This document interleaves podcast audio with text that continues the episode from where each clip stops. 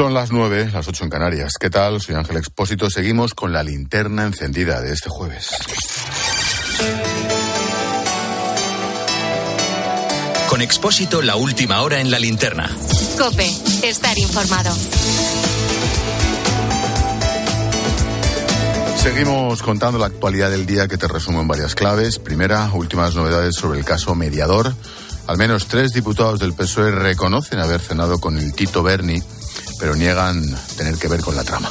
En paralelo, la Unidad de Delitos Telemáticos de la Policía Nacional ha solicitado al juez registrar el despacho de Juan Bernardo Fuentes, el despacho que fue de diputado en el Congreso. La Fiscalía Anticorrupción asegura que primero tiene que autorizarlo la presidenta Meritxell Batet. Segunda, el Departamento de Salud de Cataluña ha abierto un expediente a una enfermera por grabar un vídeo en las redes sociales en el que critica la obligatoriedad del catalán para optar a las oposiciones en esa comunidad. En ese vídeo, la joven enfermera se refiere al puto C1 de catalán. La red social de TikTok, lo dice entre comillas, la red social de TikTok le ha suspendido la cuenta porque vulnera las normas de la comunidad al usar palabras ofensivas. Y tercera, condenado un colegio de la localidad madrileña de Aranjuez por no proteger a una niña que sufrió acoso escolar durante años. La alumna, de solo 11 años, era víctima de insultos racistas. Incluso su madre llegó a encontrar entre los libros de la niña una nota suicida. El centro educativo tendrá que pagar a la familia 10.000 euros. Y cuarta, el gobierno balear va a pedir la declaración de zona catastrófica en la Sierra de Tramuntana, en Mallorca, por la borrasca Juliet de días atrás. A esta hora todavía hay ciudadanos sin suministro eléctrico, decenas de personas incomunicadas en viviendas aisladas. En las últimas horas han participado unos 80 especialistas de diversos cuerpos para las tareas de rescate.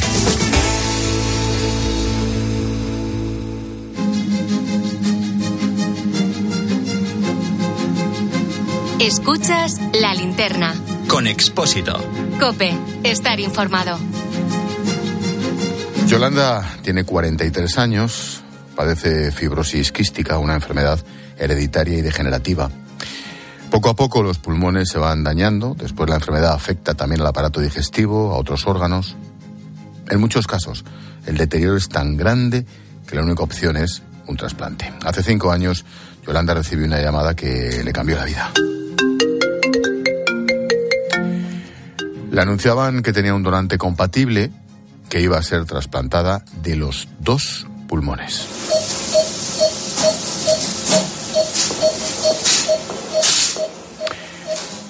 La operación fue un éxito, Yolanda se recuperó sin ningún problema y ahora lleva una vida prácticamente normal. El trasplante le dio una segunda oportunidad. Y es que el año pasado, casos como el de Yolanda se repitieron en España más de 5.000 veces. 5.000 trasplantes en 2022 seguimos siendo líderes mundiales. Llevamos en este primer puesto del ranking desde hace 31 años. Es un motivo de absoluto orgullo. Somos líderes en esta segunda oportunidad. Es, el trabajo de Eduardo precisamente el de salvar vidas. Es el coordinador de trasplantes del Hospital Marqués de Valdecilla en Santander. El hospital en el que más donaciones se realizan. La materia prima, que es el donante de órganos, no se crea, no se compra, y no se fabrica. Y necesitamos permanentemente la generosidad de la sociedad y una muy buena estructura organizativa. Prueba de ello es que países con mayor potencia económica que España, como puede ser Japón o puede ser Alemania, tienen cifras de donación extraordinariamente bajas comparadas con las nuestras. Realmente lo que hace peculiar el programa de donación y trasplante en España es la excelente organización que hay. Estamos muy por delante del resto del mundo. El trasplante más frecuente es el de riñón, Eduardo Miñambres asegura, es el doctor Miñambres, asegura que con el paso de los años ha cambiado el perfil de los donantes, pero el sistema, el sistema se adapta y funciona. Actualmente, el donante tipo en nuestro país es una persona de en torno a 60 años que fallece por un accidente cerebrovascular, por una hemorragia cerebral o por un ictus isquémico. A diferencia de lo que sucedía en los años 90, donde el donante tipo era alguien joven que fallecía por un accidente de tráfico. Creo afortunadamente que el descenso de, accidentes de tráfico eh, ha salvado muchísimas vidas y nuestro país se ha adaptado. Hoy el donante es un donante de edad media, 60 años, con, como he dicho, con una hemorragia cerebral como la principal causa de fallecimiento. En cuanto llega el aviso de que hay un órgano compatible, se activa el protocolo. Ana, el corazón es válido, eh, llevamos eh, que clamparemos como para las 4 de la tarde. Ramón, tiempo de puerta a puerta, hora y media. Por ejemplo, dice más o menos hora y media, hora cuarenta. Vale, sí, ya. ¿Vale? Vale, gracias. Venga, hasta ahora. En apenas unas horas son capaces de coordinar varios equipos para salvar vidas. Un espejo, el de España, en el que muchos ciudadanos de otros países se intentan mirar. con, con el riesgo de muerte intraútero durante el embarazo, de muerte eh, intraparto o incluso en las primeras horas o días de vida. Entonces preguntaron sobre la posibilidad de realizar eh, podía hacer Todo comienza con la decisión generosa de unos padres. Mira, te voy a contar, te voy a contar un auténtico milagro con el objetivo de salvar otra vida. Este milagro abre una nueva vía de actuación increíble. Todo comienza con la decisión generosa de unos padres. Esperaban con muchas ganas una hija que venía en camino, pero durante el embarazo recibieron un golpe durísimo. El feto venía con una anomalía genética que provocaba malformaciones de todo tipo. El diagnóstico era incompatible con la vida. Pero siguieron adelante. Era complicado porque los médicos les aseguraban que moriría en cualquier momento dentro del útero, pero los padres lo tenían muy claro. Si el bebé moría, podían donar sus órganos para salvar vidas. Y así fue. Sabiendo la intención de los padres, los médicos monitorizaron el corazón del feto, sabían que en cuanto dejase de latir, tendrían solo 10 horas. El bebé murió dentro del vientre de la madre. Provocaron el parto. Y en el hospital Gregorio Marañón obraron, obraron lo que te voy a contar. Respetaron el duelo de los padres con su hija, que como te digo nació muerta. Después se pusieron manos a la obra. Han conseguido por primera vez tejido perinatal para trasplantarlo en otro bebé. Concretamente las válvulas del corazón de la bebé fallecida, que podrán ser utilizadas ya para salvar otra vida.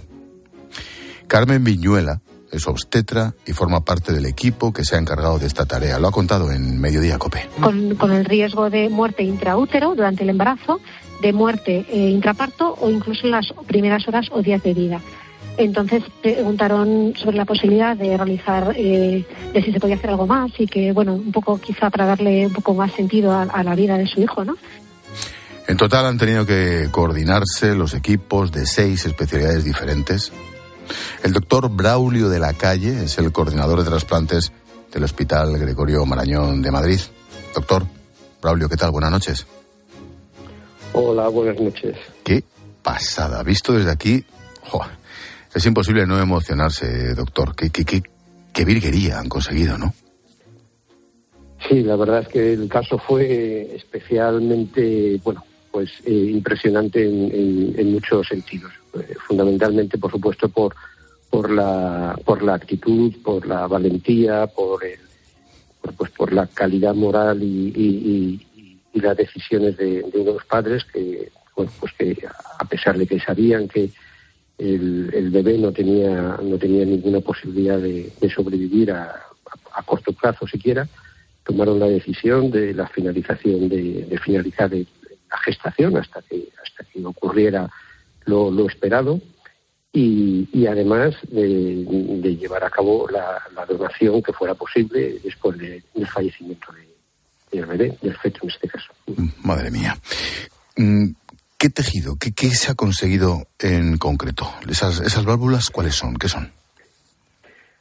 Pues son las válvulas cardíacas, eh, la, la la válvula órtica, la válvula pulmonar. Hay eh, bueno, pues, eh, bebés, niños muy pequeñitos que, que no necesitan necesariamente un trasplante eh, del corazón completo, un trasplante cardíaco de todo el órgano, sino una, una, tiene una alteración valvular que, bueno que en otras eh, otras alternativas pueden ser una reparación quirúrgica u otro tipo de, de tratamiento, pero que el más eficaz, el más definitivo y el que resuelve el problema de mejor manera es la sustitución de la válvula completa.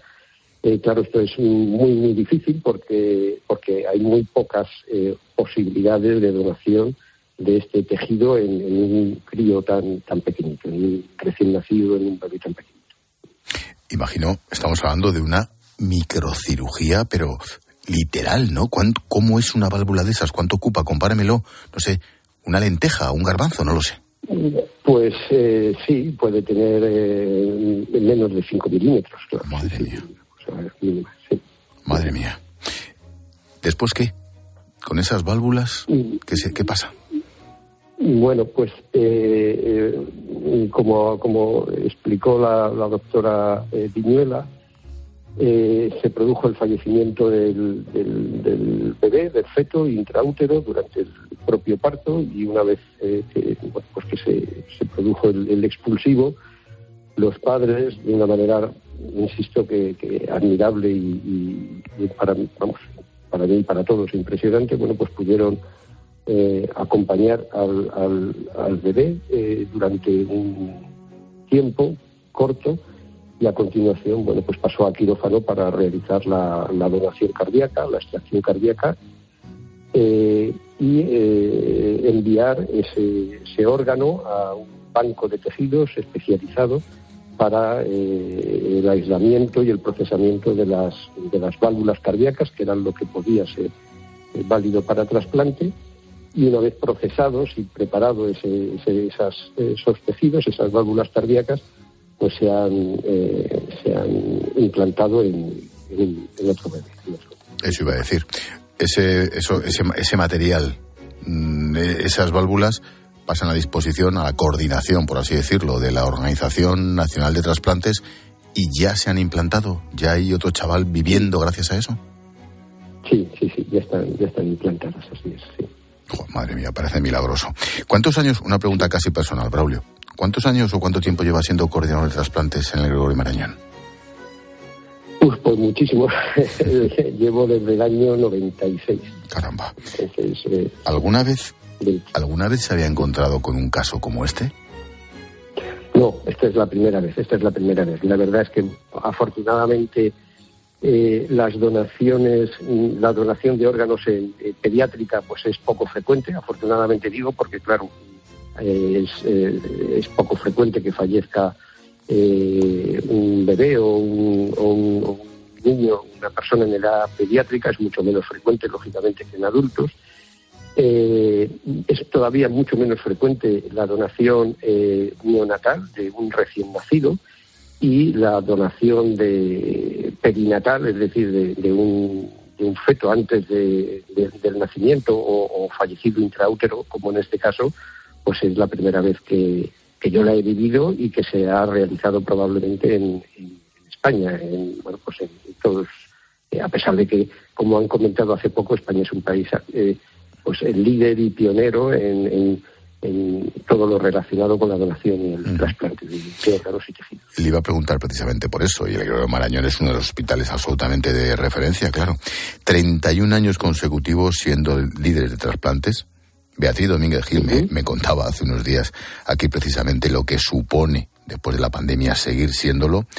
Esto sí que es marca España, ¿no? Hablamos mucho de, de críticas, de política, de administración, de... Pero coño, esto es, esto es para, para hincharse el pecho y no parar, ¿no? Sí, desde luego, sí, es para sentirse muy orgullosos. Eh, bueno, en primer lugar, por supuesto, el, el, secreto o, el, o, el- o la, la- la razón por la que por la que ocurre esto, en primer lugar, antes de nada, es pues por la, la generosidad de la población que está dispuesta, eh, los familiares de los pacientes eh, que han fallecido a pesar de, los momentos tan duros y tan difíciles que están pasando, eh, pues eh, toman esta decisión tan generosa de donar de una manera absolutamente eh, desinteresada para una persona desconocida, sabiendo que nunca la van a llegar a, a poder conocer, claro está, los órganos de su familiar fallecido, eso es lo fundamental, y luego un sistema, bueno, una confianza, por supuesto, una confianza enorme también de la población en el sistema eh, sanitario, en la sanidad que permite que esto se lleve a cabo. No hay ningún eh, ninguna resquicio de desconfianza, si no esto no, sería posible. Y luego un sistema organizativo, como también se ha comentado, han comentado hace un momento, un sistema organizativo ejemplar y que es un modelo realmente para, para el mundo, ¿sí? en el sistema de, organizativo de donación de, de órganos. El otro día, el otro día pasaba yo por la M30 y pasaba una ambulancia escoltada por la policía municipal por delante y por detrás. Iban relativamente despacio Y yo pensé para mis adentros, esos llevan trasplante seguro. Venían como del aeropuerto, dirección norte, o sea, hacia hospitales tipo La Paz, Ramón y Cajal, escoltados, seguro que dentro llevaban órganos. O sea que, ¿cuál, es, cuál es el siguiente reto? O sea, después de, milagros como este de, de ese bebé, las válvulas coronarias para otro bebé, ¿cuál es el siguiente reto? ¿Por dónde va el mundo de la investigación en los trasplantes, doctor? Bueno, pues es que eh, la verdad es que últimamente, eh, yo como, como, como hemos dicho, pues llevo ya muchos años eh, en esto de la coordinación de trasplantes, pero la verdad es que en los últimos 15 años se han producido una verdadera revolución en, el campo de la, de la donación de órganos. bueno, pues lo más reciente probablemente y lo más llamativo es, por ejemplo, la posibilidad de, de donar el corazón después de un, de un proceso de donación en asistolia, es decir, eh, se produce el fallecimiento por parada cardiorrespiratoria y eh, después de la certificación del fallecimiento por parada del corazón, ese corazón puede reactivarse eh, y, y, trasplantarse a otra persona. Qué bueno. la donación, la donación cardíaca en, en asistolia controlada.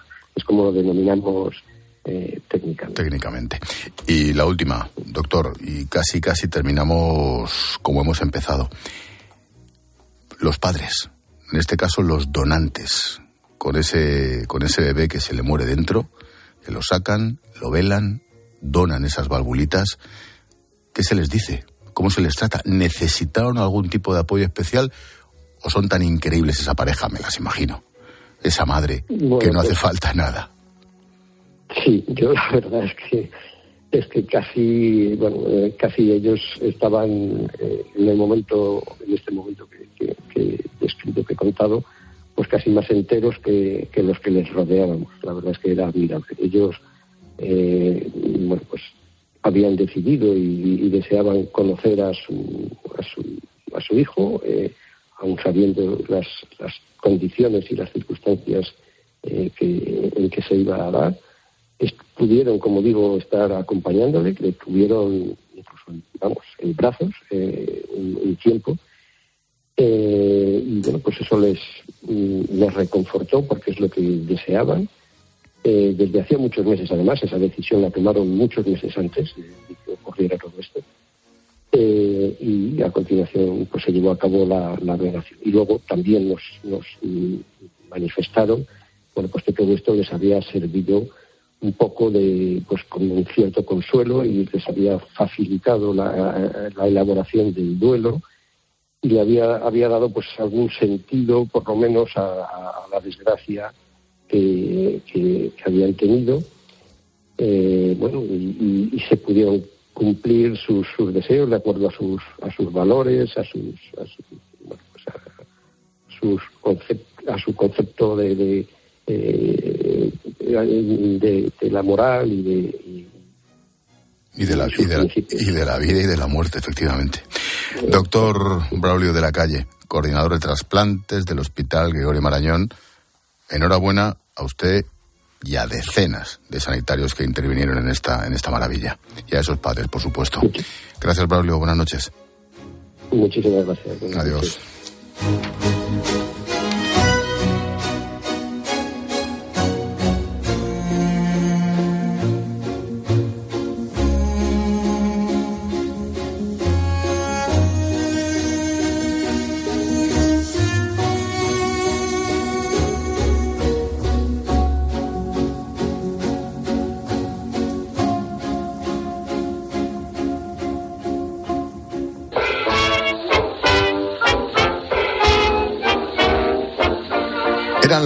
Los años 20, concretamente 1923.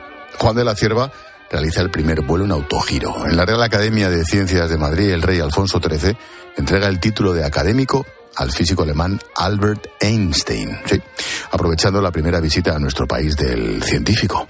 El mismo año en el que muere el pintor de la luz Joaquín Sorolla Bastida.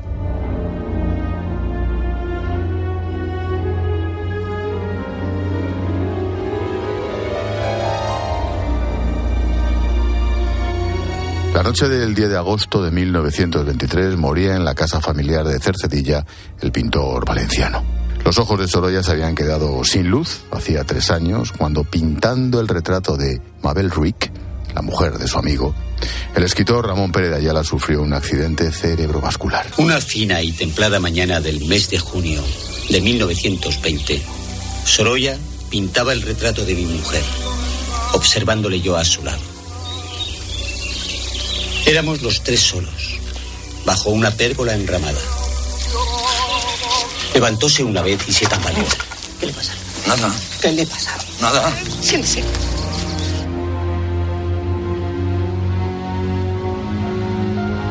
No volvió a ser el mismo. Su mano izquierda ya no sujetaba la paleta, el pincel tampoco obedecía a la derecha. Joaquín era un artista incapacitado para la pintura.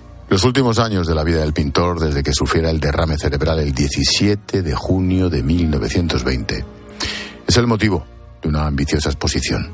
Sorolla ha muerto, viva Sorolla, que podemos disfrutar en su museo en el Museo Sorolla de Madrid. La muestra se enmarca en las celebraciones por el primer centenario del fallecimiento del pintor. Nosotros empezamos eh, a finales del año pasado, en diciembre, con la inauguración de la exposición Sorolla Orígenes, que precisamente es una exposición que explora los primeros años de formación del, joven Sorolla. Y lo que hemos hecho ahora con esta exposición de Sorolla muerto, viva Sorolla, es el omega. Si Orígenes es el alfa, esta exposición es el omega, es decir, es el fin. Eh, y lo que abordamos son esos, esos tres últimos años eh, que vivió Sorolla y esta exposición lo que explora son estos años y sobre todo qué impacto tuvo eh, desde el punto de vista mediático, artístico, en la crítica del arte, en la prensa de la época, en las personalidades de la época, qué impacto tuvo eh, la muerte del pintor. Es Enrique Varela Agüí director del Museo Sorolla. Los últimos años de la vida del pintor valenciano y su muerte son esenciales para entender su figura y la repercusión de su obra en la pintura de finales del XIX y principios del siglo XX. A lo largo de la exposición se cuentan las distintos, los distintas, a través de distintas secciones, esos momentos, el momento de la enfermedad, el momento del fallecimiento, el momento del entierro, que fue, tumultuoso, o sea. Joaquín Sorolla fue enterrado en Valencia, en el Panteón Familiar, con honores de capitán general. Edificios públicos y numerosas casas particulares presentaban que de luto. Hubo, hubo verdaderamente masas populares, tanto en Madrid como en Valencia, que acompañaron el cadáver del, maestro y que, lo, eh, que lo acompañaron en esas, en esas ceremonias fúnebres que acabarían llevándole al, al cementerio de Valencia.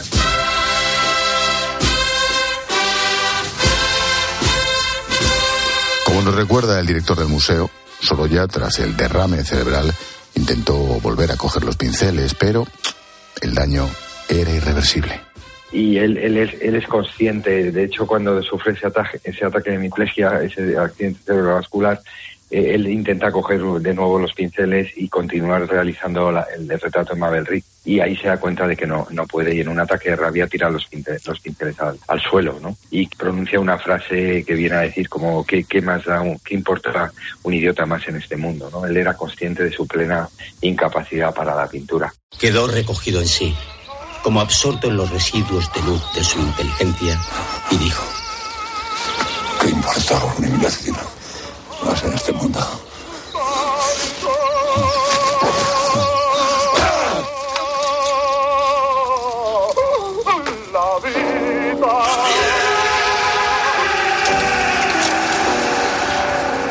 Es el escritor Ramón Pérez de Ayala, amigo personal de Joaquín Sorolla, testigo de aquel fatídico momento. Enrique insiste en la trascendencia de la figura del artista. Tras su muerte, el maestro no solo fue admirado en España. Y finalmente todos los homenajes que se suceden en distintas ciudades eh, del mundo, eh, principalmente en España, pero también en otros lugares, en el que eh, se trata de homenajear al que fue el gran maestro de la pintura de siglos. Al día siguiente de la muerte del pintor, los diarios recordaban a El Gran Sorolla. Las cabeceras competían por el titular más impactante.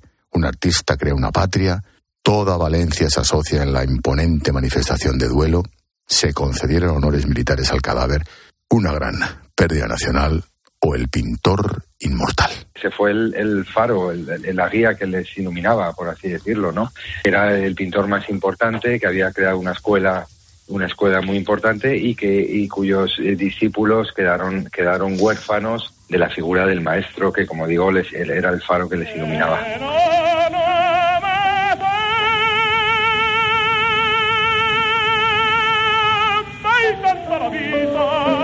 Estamos recorriendo la exposición Sorolla ha muerto, Viva Sorolla, que expone el Museo Sorolla de Madrid hasta el 25 de junio. La muestra se enmarca en las celebraciones por el primer centenario del fallecimiento del pintor. Sonia Martínez Requena es la co-comisaria de la exposición. Los últimos años de Joaquín Sorolla, Chimo, como le llamaba su familia, están muy presentes en este museo, en la sala 1 del Museo Sorolla. Pues vamos a ver, por ejemplo, el último cuadro que estaba pintando cuando le sobreviene el derrame cerebral. Vamos a ver esa máscara funeraria que se obtiene directamente del rostro del artista unas horas después de fallecer en su casa de Cercedilla. Vamos a ver también eh, una mano que procede también de un vaciado que se le hizo al pintor en vida y que posteriormente, unos años después, ya fallecido, se, se funde también en plata eso en relación a las piezas museográficas.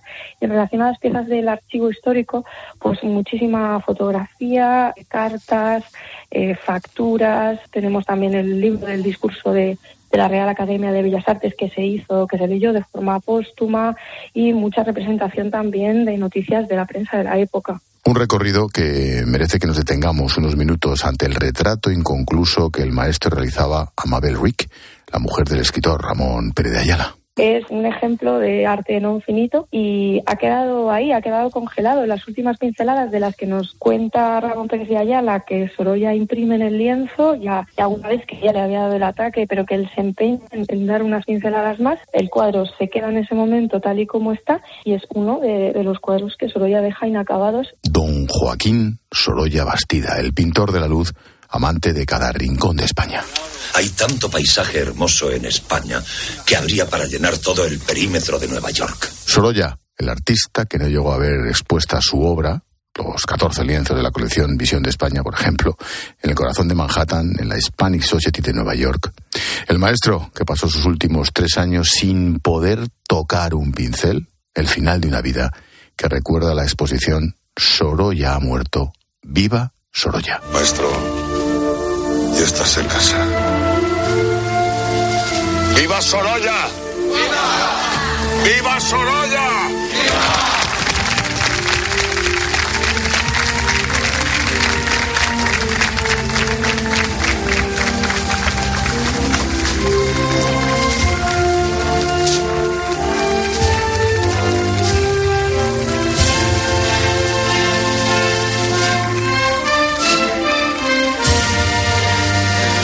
Chulo. El, sí, precioso palo. El montaje de nuestra compañera Mila, con los botones. Y Paloma, que te ha quedado precioso, como siempre. ¿Verdad? Sí. A ver, a ver cómo te queda esto. Eh, mensajito de línea directa. Bien. porque es muy fácil. Esto es muy sencillo, claro, porque la ducha, ya sabes, el radiador del coche, los radiadores de tu casa, todos perdiendo agua. Bueno, y si juntas, ¿qué te parece el seguro de tu coche y el de casa? Ahora con línea directa es posible. Si juntas tus seguros de coche y casa, además de un ahorro garantizado, te regalan la cobertura de neumáticos y manitas para el hogar. Sí o sí, vete directo a lineadirecta.com o llama al 917-700-700. El valor de ser directo. Estás escuchando la linterna de Cope. Y recuerda que si entras en cope.es, también puedes llevar en tu móvil las mejores historias y el mejor análisis con Ángel Expósito. Oye, ahora que estamos aquí un poquito los tres, os quería decir algo. Alicia, ¿hace cuánto nos conocemos tú y yo? Nos acaban de presentar. Bueno, y Alberto. Soy Félix. Pues Félix, para mí, para mí, ¿eh? Es como si fuerais mis hijos. Los dos, ¿eh? Padre no hay más que uno. Claro, que por 17 millones a lo mejor te sale alguno más. Ya está a la venta el cupón del Extra Día del Padre de la ONCE. El 19 de marzo, 17 millones de euros. Extra Día del Padre de la ONCE. Ahora cualquiera quiere ser padre. A todos los que jugáis a la ONCE, bien jugado. Juega responsablemente y solo si eres mayor de edad. La vida siempre nos pone a prueba. Por eso en PSN Previsión Sanitaria Nacional hacemos más fáciles los momentos difíciles. Protege tu futuro y a los que más quieres con la mutua en la que confían los profesionales universitarios desde hace más de 90 años. PSN Previsión Sanitaria Nacional. Aseguramos sobre valores. La gama eléctrica Citroën Pro se carga en la descarga o cuando acabas la carga. La de cargar, no la del punto de carga que viene incluido. Y cargado viene también tu Citroën Iberlingo con condiciones excepcionales financiando. Vente a la carga hasta fin de mes y te lo contamos. Citroën. Financiando con PSA Financial Services. Condiciones en citroen.es. Escuchas Cope. Y recuerda, la mejor experiencia y el mejor sonido solo los encuentras en cope.es y en la aplicación móvil. Descárgatela.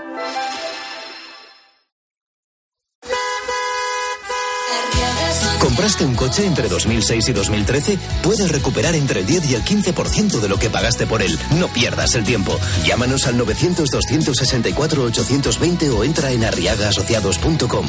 Arriaga Asociados. Hagámoslo fácil. Elegir Grana Padano es abrazar los valores italianos que lo hacen único. Porque en el sabor de Grana Padano se encuentra el sabor de Italia, la emoción de compartir un sabor que enamora al mundo entero. Grana Padano, un sentimiento italiano. La vida siempre nos pone a prueba. Por eso en PSN Previsión Sanitaria Nacional hacemos más fáciles los momentos difíciles. Protege tu futuro y a los que más quieres con la mutua en la que confían los profesionales universitarios desde hace más de 90 años. PSN Previsión Sanitaria Nacional. Aseguramos sobre valores. Desaparecido. Hay que cubrir el colapso de los transportes, ¿vale? ¿Y si cubrimos la crisis de abastecimiento? Oiga, ¿cómo que no hay aeropuerto? Que no hay aeropuerto, caballero. ¿Te imaginas un día sin aeropuertos? Descúbrelo en undiasinaeropuertos.com. AENA, aeropuertos para ti. Ministerio de Transportes, Movilidad y Agenda Urbana, Gobierno de España. El precio del petróleo ha descendido de forma considerable, igual que el precio del gas. Nos hemos venido a un centro de coordinación del Suma 112 para intentar aprender. De lunes a viernes de 4 a 7, en la tarde de Cope, con Pilar Tisneros y Fernando de Aro, encuentras el mejor entretenimiento y todo lo que necesitas para entender la actualidad.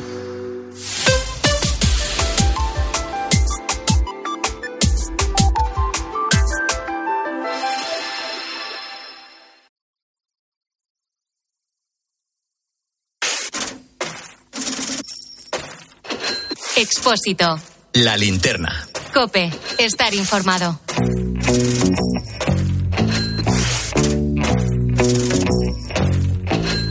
Vuelve a subir pelín el paro en febrero, 2.600 desempleados más, la mayoría jóvenes y mujeres. Además, se han firmado un 24% menos de contratos. En cuanto a los autónomos, en lo que vamos de año, o sea, en dos meses, se han perdido 17.300.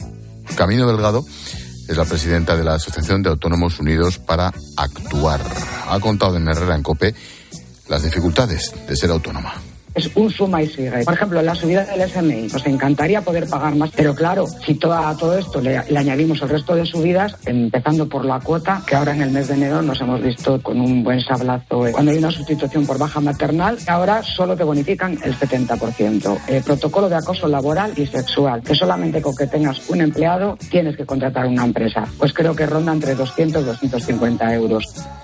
Pilar García de la Granja, buenas noches. ¿Qué tal, Ángel Expósito? Buenas noches. Análisis de estos datos del paro de febrero. Bueno, se sigue destruyendo empleo. Es verdad que no eh, cuatro veces más que en enero que versus en enero del año anterior, que es lo que vivimos hace un mes, pero se sigue destruyendo empleo neto.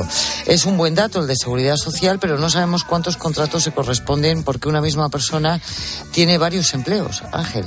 Y eso es lo que está pasando y por lo tanto todos los empleadores te dan de alta en la seguridad social y puedes tener dos y hasta tres mismos empleadores al mismo tiempo eh, dándote de alta en la seguridad social. Por lo tanto, eh, se destruye empleo juvenil, mujeres, tú lo has dicho, mayores de 55 años y, bueno, la destrucción masiva de autónomos.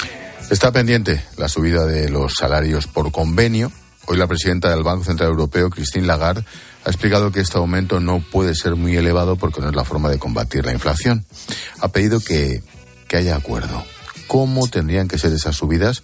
Para no contrarrestar con el Banco Central Europeo. Pues por acuerdo, Ángel, pero el problema es que Draghi primero y Lagarde después pues son grandes culpables de la situación actual, ¿no? Y claro, dar lecciones magistrales ahora con el salario de los demás como que como que no.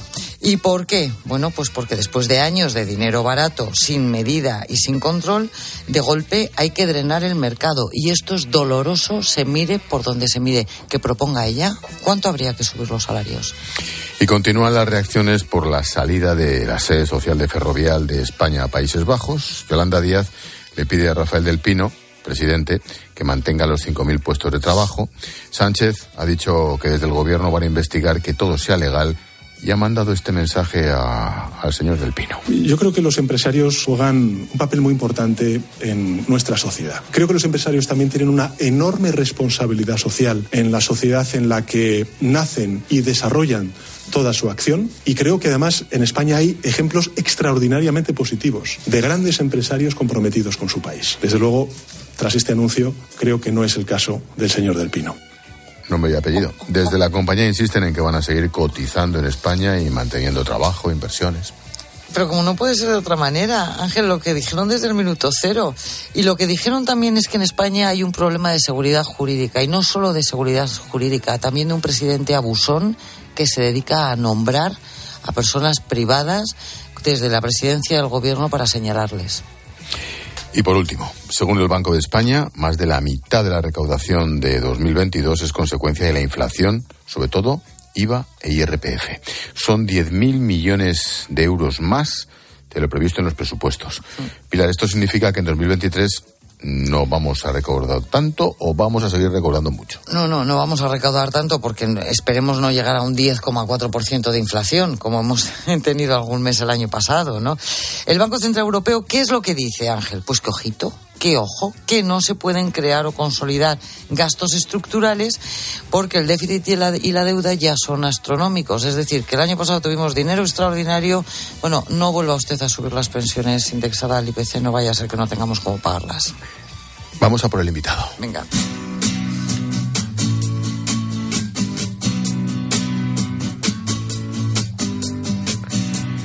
El gobierno ha aprobado un plan para desplegar parques eólicos en 19 polígonos marinos. Para ello, se van a utilizar un 0,5% del total de la superficie de aguas españolas, es decir, unos 5.000 kilómetros cuadrados. Desde el gobierno calculan que estas instalaciones van a aportar 6.000 millones de euros al PIB que van a generar más de 7.000 puestos de trabajo. Ramón Roca es el director del periódico de la energía. Ramón, ¿qué tal? Buenas noches. Buenas noches, Ángel, ¿qué tal? Oye, este tipo de, de fuente de energía la hemos visto en el Mar del Norte, en el Atlántico, pero en España hasta ahora no. ¿Cómo valoras esta medida, esta decisión? Bueno, es una medida bastante positiva. Eh, la verdad es que al final la eólica ha conseguido desarrollar esta tecnología que es la flotante, eh, por la que España puede eh, favorecerse y, desarrollar esta tecnología que efectivamente va puede crear mucho mucho empleo en, la industria española y en la industria costera y, por otro lado también eh, obtener y conseguir mucha energía barata. ¿Qué tal, Ramón? Buenas noches. Soy Pilar. Buenas noches, Pilar. ¿Y alguna consecuencia negativa tiene o todo es bueno? Hombre, a ver, cosas negativas todo todo tiene, todo tiene impacto y todo tiene impacto negativo. Eh, pues se verá afectada un poco la pesca, eh, pero tampoco en, en, las cosas que se están comentando, ¿no? Que dicen que, que, se va a perder la mitad de la pesca, cosas así, ¿no? Eso no, no, no va a ser así. También hay que tener en cuenta que no se va a desarrollar toda la eólica marina eh, y se va a ocupar los 5.000 kilómetros cuadrados. Entonces, pues bueno, eh, vamos a ver cómo se acaba desarrollando y esto todavía va a tardar tiempo en, hacerse, o sea que todavía es pronto. Mm, claro, todo dependerá del viento y de la temporada, pero en el mar, sobre todo un poco mar adentro, siempre, siempre o prácticamente siempre hay viento se puede generar mucha energía, ¿no? ¿No? Sí, es, es una tecnología que lo que hace es, eh, pues imaginaos si nosotros ahora con, con 30.000 megavatios de, de, eólica eh, terrestre, eh, pues generamos el 20% de energía, pues con la mitad en el mar podríamos hacerlo. Entonces, bueno, pues yo creo que ahora eh, España pues tiene esas zonas como Galicia y Canarias que son muy buenas en, en cuanto a vientos en, en el mar y, y sería muy bueno poder aprovecharlo. Oye, ¿y un parque de estos cuánto tiempo tarda en construirse y en estar operativo, más o menos? ¿Y cuánto cuesta? Pues a ver, el coste más o menos es, es bastante más alto de, de, de lo normal. Lo que pasa que todo dependerá de la subasta que desarrolle el gobierno y las ayudas que se den o el precio de, de que Pero un molinillo de estos, ellos. Ramón, un molinillo de estos que flota, ¿cuánto, cua- qué, qué precio puede tener aproximado? Bueno, no, con uno no harás nada. No sé. Hombre, con uno, a ver, yo te puedo decir más o menos lo que lo, lo que te puede costar eh, un, un- más o menos es 3 euros por megavatio. O sea, si tú construyes mil, digo 3 millones por megavatio, perdón. Si tú construyes mil, pues son 3 mil millones, más o menos. ¿Vale? Eh, y luego lo que pasa que, que bueno, pues en principio nosotros, eh, el gobierno tiene previsto instalar unos 3.000 eh, megavatios, pues aproximadamente podrían ser unos 8.000, 9.000 millones de, de inversiones. No, lo que pasa es que es una energía constante, es que eso, en teoría, salvo, Prácticamente salvo es excepción, constante, sí. claro, salvo excepción, no para de producir, cosa que el- la eólica tierra adentro, pues no, ahí, sí que depende, claro, no es comparable. Mm, ¿Cómo he desarrollado está este sector de la eólica en, en España? ¿Seguimos siendo punteros o entre unas cosas y otras nos estamos quedando un poquito atrás? Ramón. Pues eh, es cierto que la eólica terrestre, eh, de lo que fue España en su momento ahora, pues sí se ha visto perjudicado. Hemos visto cómo ha habido cierres de, plantas y, y cómo pues hemos perdido la, la marca Gamesa eh, en estos últimos años. Pero, pero sí hay una oportunidad con la industria eólica marina.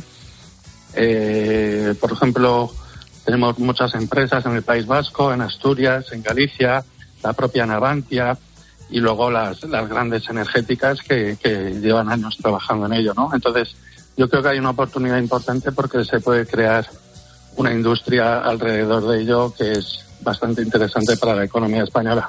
Y Ramón, ¿la energía eólica es la mejor renovable que podemos tener en España o los gases como por ejemplo el biometano y el hidrógeno verde y todas estas cosas también son una opción razonable? Pues a ver, eh, yo creo que lo mejor que tenemos en España es el sol, realmente. Al igual que O sea, la fotovoltaica. playas, la fotovoltaica, la solar, yo creo que es la mejor que le viene a España. La eólica, aunque no lo parezca, eh, sí da buen resultado en España, mucho más que en otros países. Y, y si ya le sumamos encima la eólica marina, pues mejor que mejor.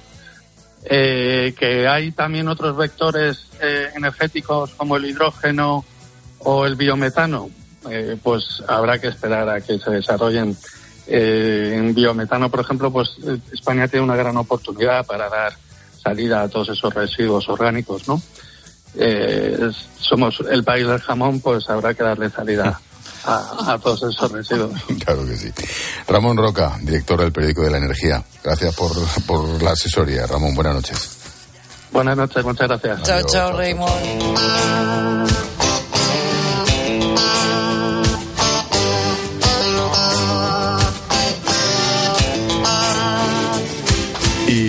Y a esta hora, María Jesús Pérez, la jefe de economía de ABC, nos trae el número, el dato del día. María Jesús, ¿qué tal? Buenas noches. Buenas noches, Ángel. 600.000 euros es el número que destacamos hoy y es la inversión presupuestada para una nueva plataforma inédita hasta ahora en España que verá la luz en Bilbao. De esos 600.000 euros de los que hablábamos, 140.000 provienen de los fondos europeos. ¿Pero de qué estaríamos hablando? Pues bien, se trata de una iniciativa del Ente Vasco de la Energía para electrificar la red de transporte público de las ciudades, que empezará, lo que decíamos, en Bilbao, por lo que el reto futuro será instaurarlo en el resto del país. Se trata de un sistema que, por cierto, entrará en funcionamiento en julio, que permitirá aprovechar la energía eléctrica del metro para recargar los autobuses urbanos, sin necesidad, por tanto, de recurrir a la red eléctrica convencional. Y cada vez que un autobús se conecte a la terminal sabrá en qué estado está su batería y cómo se realizarán las cargas. Es un, digamos, centro de control donde se garantizará que se realice una distribución ordenada de la potencia disponible del metro hacia los autobuses, de modo que si pasa una unidad de metro el sistema reduzca la carga para que el convoy no pierda potencia. En definitiva, Ángel, estamos hablando, como explica el director de Desarrollo e Innovación del Ente Vasco de la Energía, Enrique Monasterio, de dar salida a una potencia ociosa difícil de encontrar y por la que se pagará una sola vez.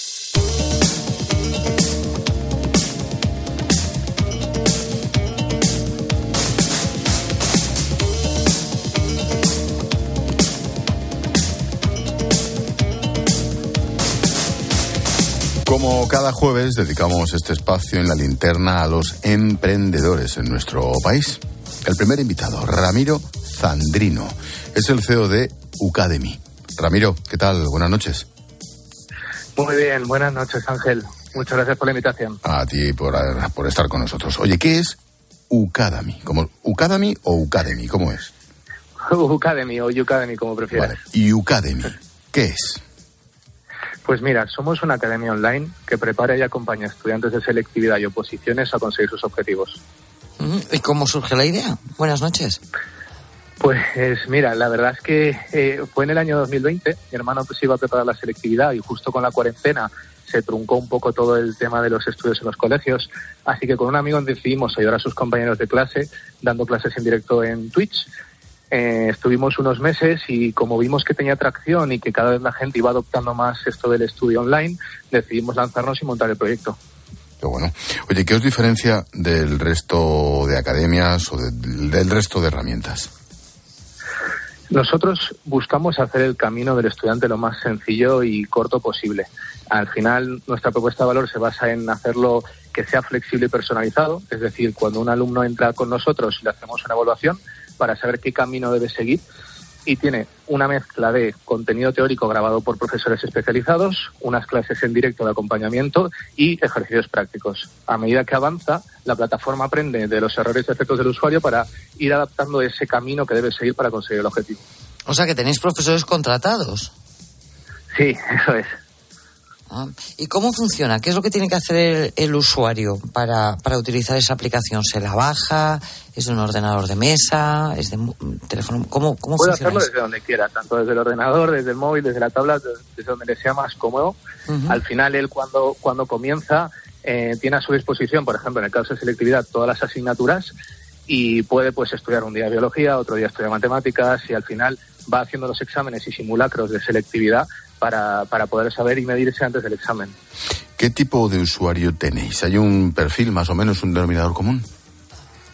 Sí, la gran mayoría que tenemos, o bien son estudiantes de segundo de bachillerato que van a hacer el acceso a la universidad, y luego tenemos el otro, el otro público que son opositores que bien son de oposiciones administrativas, de educación o de cuerpos y fuerzas del Estado. Y cuando tú piensas en el futuro de la compañía, piensas dentro de 10 años, nosotros queremos ser cómo? Queremos ser la primera palabra que te viene a la cabeza cuando piensas en una academia. Oye, mm, ¿dónde está el negocio? Quiero decir, ¿cómo se factura, cómo se cobra, cuál es la relación comercial?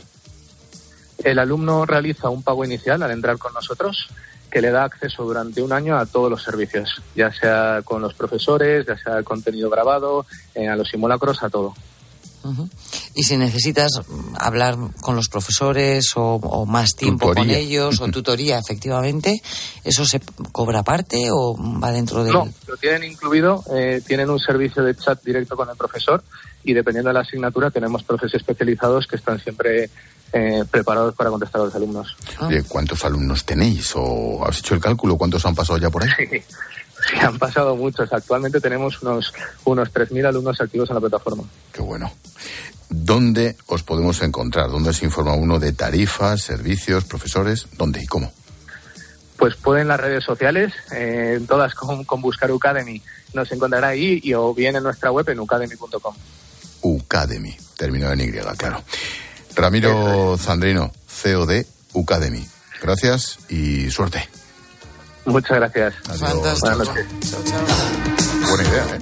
Bueno, buenísima. Y 3.000 alumnos en dos años. brutal. Sí, una pasada. Pues mira. Oye, cambiamos. Vamos, vamos ahora con Francisco de Aro. Es CEO y cofundador de MySmart Beach. Francisco, ¿qué tal? Buenas noches. Muy buenas noches, ¿qué tal? Gracias por atendernos. Yo lo del MySmart no sé, pero lo del Beach me suena bien. A ver, ¿qué es, qué es MySmart Beach, Francisco? Pues MySmart Beach es el, un operador mundial de playas inteligentes que lo que pretende es salvar vidas en las playas. ¿Qué, qué, qué? Eh, es un drama la pérdida de vidas humanas en las playas en todo el mundo. Lo cifró la OMS en un último informe en 350.000 personas cada año. Francisco, Y tenemos, nosotros, pues, tenemos un problema, tenemos un problema con tu sonido. No sé si es tu micrófono o la cobertura. No sé qué tipo de micrófono estás usando, pero estás No, como, es- como reverbera. Con el móvil, sí. A Pues- ver, ahora. A, a ver, ahora inténtalo directamente con el micrófono del teléfono sin cascos o algo así, que a lo mejor era algo así. Bueno, perdona, decías que es un es para salvar vidas en la playa. A ver, ¿cómo, cómo funciona esto? Sí, a ver, eh, nosotros fabricamos un dispositivo que se instala en las playas. Es un dispositivo que pesa mil kilos, que tiene independencia energética, va por, por placas solares y es un dispositivo de seguridad pasiva que lo puede utilizar tanto un socorrista como un bañista. Eh, dispone de una línea de vida de casi 300 metros de longitud y cualquier persona puede ir a salvar a otra eh, si la ve en una situación de riesgo. ¿Dónde está el matiz o la gran diferencia? Es que eh, cuando, por ejemplo, un socorrista ve a tres personas en una situación de riesgo, eh, no puede ir a por ellas porque él podría ser la cuarta víctima. Con MySmart Beach, con nuestro dispositivo que se llama SOSPoint, puedes ir a rescatar y cuando estás allí pulsas con un botón y te recoge a la orilla de forma segura hasta tres personas. A una velocidad de pues eh, un metro y medio por segundo. Esa es la gran diferencia. Francisco, buenas noches. Cuando, cuando nos hablas de bien, cuando nos hablas de una línea de vida, es que ese aparato que está en la playa tiene un cordón, tiene un cable eléctrico, digamos, y, y el socorrista corre agarrado a ese cable para poder salvar varias vidas. Es que no, no lo he entendido muy bien. Eso es, eso es. Y ese mismo La- cable te lleva a la playa. Se utiliza, sí, el concepto de línea de vida se utiliza en, en salvamento, en bomberos, en arqueólogos, eh, desde siempre, y, y lo que hace es eh, efectivamente eh, eh, llegar a la, a la víctima y volver de forma segura. Como un- una pequeña anécdota, fíjate, es curioso cuando con COVID, os acordáis que las playas se delimitaron con, con cuerdas. Pues hubo un caso hace un par de años en pleno COVID en Torrevieja, donde había un había bandera roja, había tres personas que se estaban ahogando y los bañistas lo primero que hicieron de una forma instintiva fue coger los cabos que había en la playa, hicieron una línea de vida atándola y rescataron a las tres personas. Eso valida, digamos que de una forma, en, en, un- en una situación de alerta, el instinto lo que te busca es eso, el, el- el cordón umbilical, la línea de vida.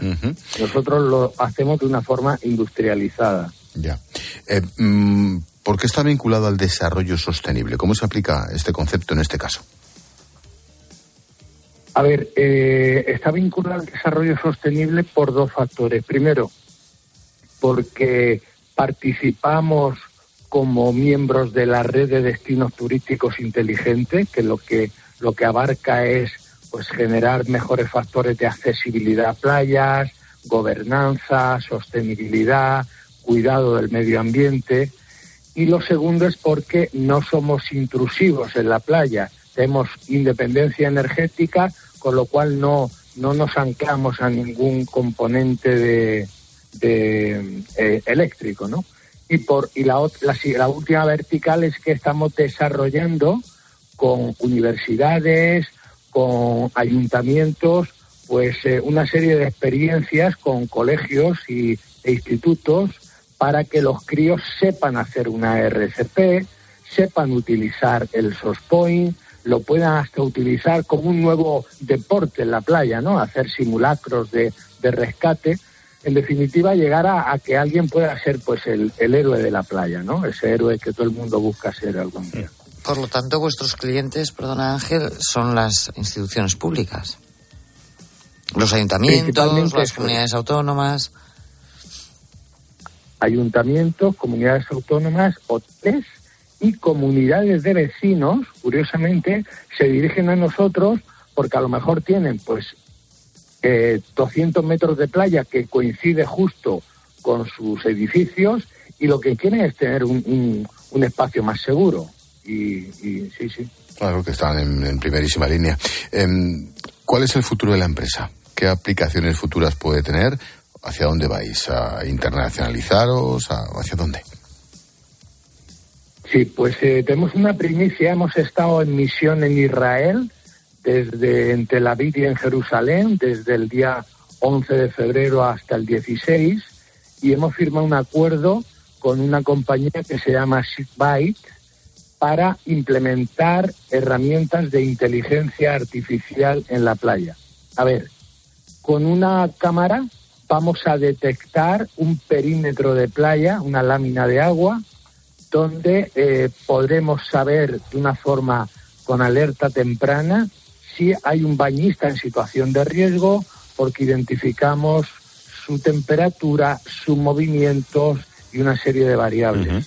Con esa información, si es en horario donde hay socorristas, pues le mandamos una señal al móvil de los socorristas y inmediatamente se pone el mecanismo de rescate en acción. Y la última cuestión, Francisco, ¿dónde se os localiza? ¿Cómo se informa uno de vuestro sistema de Smart Beach? Pues en la web nuestra, mysmartbeach.com o SourcePoint, que es el nombre del, dispositivo. Y bueno, aparte hemos, tenemos una serie de, socios. Eh, uno de ellos es eh, Grupo Salcillo, que nos ha permitido tener un despliegue en todo el arco mediterráneo de, delegaciones, pero desde la web podemos atender eh, cualquier petición de cualquier organismo en todo el arco mediterráneo. Francisco de Aro, CEO y cofundador de My Smart Beach. Gracias y suerte. Muchísimas gracias. Un abrazo. Chao, chao. chao, chao. Vilarín, mañana más. Fíjate, yo he escuchado lo de Beach, pero esto también está bien. Vaya concurrida, Smart Beach. Chao, chao. Expósito. La linterna. Cope. Estar informado. Solo Juanma Castaño consigue que te acuestes cada día sabiendo todo lo que pasa en el deporte. Primera convocatoria de Luis de la Fuente como seleccionador está prevista. Mendy va a ser capitán general. Es que como juega Gabri Vega con Gaby y con Pedri, Gabri, Gaby, Pedri, me parece un trabajo. No, ahí, como bien ha dicho Miguel, el que va a jugar y va a jugar. En la radio deportiva, Juanma Castaño no tiene rival. Es el mejor comunicador y cuenta con el mejor equipo. Y noticia importante con Alcaraz. Angelito García. Hola Ángel, muy buenas. Bueno, la noticia es que está lesionado problema es que es en la misma zona. de lunes a viernes, de once y media de la noche a una y media de la madrugada, el partidazo de Cope. El número uno del deporte. A la hora de alquilar, ¿experimentas el pánico de elegir el inquilino adecuado? ¿O confías en la selección de un inquilino solvente y fiable a los especialistas en protección a propietarios? Cada día somos más los que disfrutamos de la protección de alquiler seguro. Llama ahora al 910-775-775. Alquiler seguro. 910-775-775. Dos cositas. La primera, una motera conoce la ciudad como la palma de su mano. La segunda, una mutuera siempre paga menos. Vente a la mutua con tu seguro de moto y te bajamos su precio sea cual sea. Llama al 91 555 5555. 91 555 5555. Por esta y muchas cosas más, vente a la mutua. Condiciones en mutua.es. Elegir Gran Padano es abrazar los valores italianos que lo hacen único. Porque en el sabor de Gran Padano se encuentra el sabor de Italia, la emoción de compartir un sabor que enamora al mundo entero. Gran Padano, un sentimiento italiano. Muchas gracias. Cientos de gracias. Miles de gracias. Que digo miles. Millones. Concretamente 8,5 millones de gracias. Porque en 2022, 8,5 millones de personas marcasteis la casilla de la Iglesia en la declaración de la renta. Y más de 84.000 lo hicisteis por primera vez. Siempre junto a los que más lo necesitan. Por tantos. Classics. Un espacio para el gran cine. Que es un programa de cultura tal y como yo lo entiendo, abierta, popular, pop. Classics con José Luis García. Esta semana, El mundo en sus manos con Gregory Peck y Anthony Quinn. Usa la cabeza. Voy, voy. El viernes a las 10 de la noche en 13. Escuchas la linterna. Y recuerda, la mejor experiencia y el mejor sonido solo los encuentras en cope.es y en la aplicación móvil. Descárgatela. Profesionales de la construcción y la reforma. Siempre os hemos admirado. Porque hacéis sencillo lo más difícil. No necesitáis traje y corbata para ser el motor de la economía. Y llamáis a cada cosa por su nombre. En Bricomar nos pasa lo mismo. Y si nos dedicamos a materiales de obra, es normal que ahora nos llamemos Obramat. Profesionales de la construcción y la reforma. Obramat. Hay momentos de tu vida en que solo viajas con tu guitarra.